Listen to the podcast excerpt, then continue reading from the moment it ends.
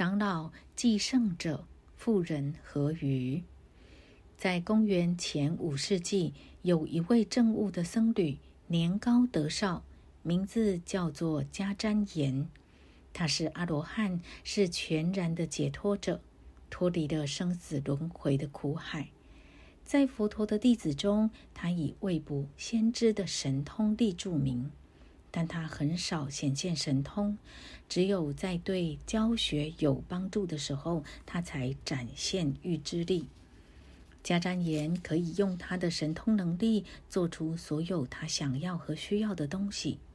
然而，就像世尊本人一样，他选择走入僧人的行列，每日去化缘。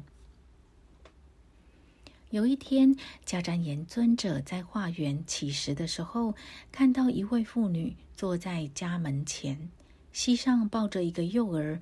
脚边有一条吠叫的狗在转来转去，妇女正吃着一条鱼，顺手就把鱼骨头丢给狗吃。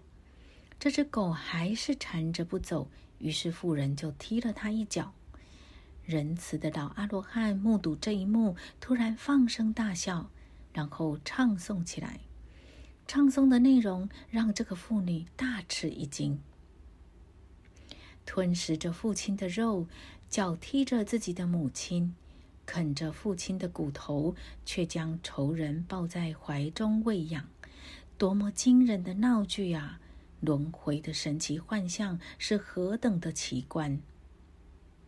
这位具足神通的比丘清楚地看到，妇人手中的婴儿是他不久前死去的仇人转世，嘴里咬着的鱼是他往生父亲的头生。